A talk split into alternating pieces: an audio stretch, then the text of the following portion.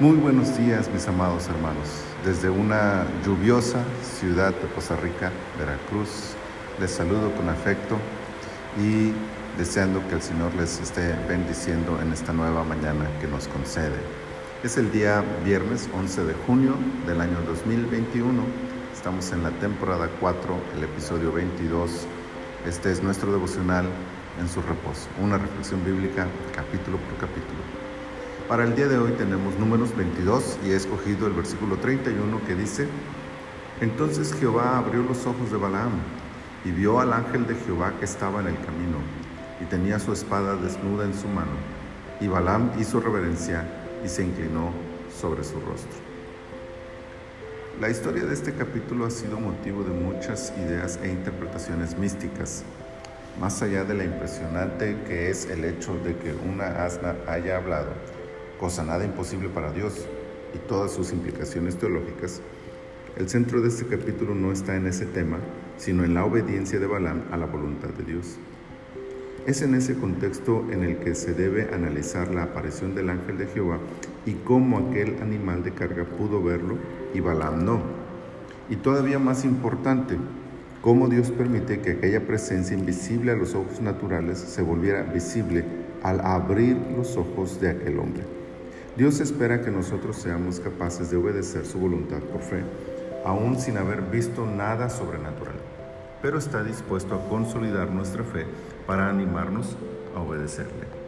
Las manifestaciones sobrenaturales tienen ese propósito.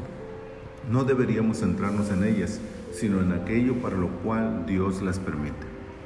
La historia no termina aquí y todavía tiene algo que enseñarnos, pero Balaam no tendría excusa no habría pretexto, pues aunque sabía de la existencia del mundo espiritual, esta experiencia le había confirmado la presencia de Dios y tenía muy claro que debía obedecerle.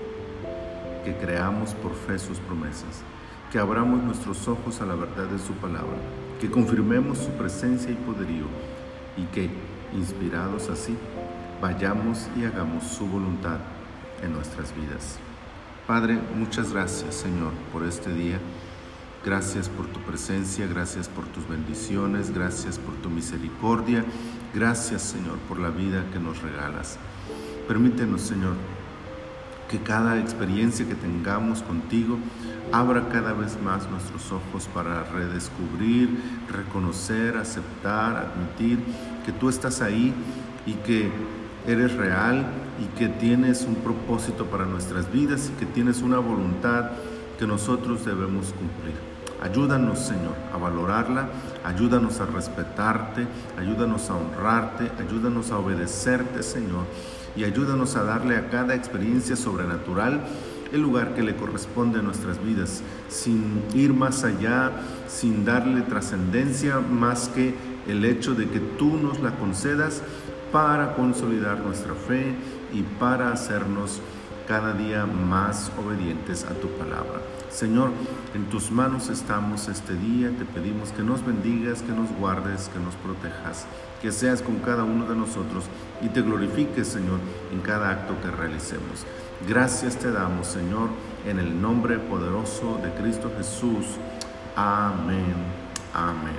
El Señor sea con ustedes en este día.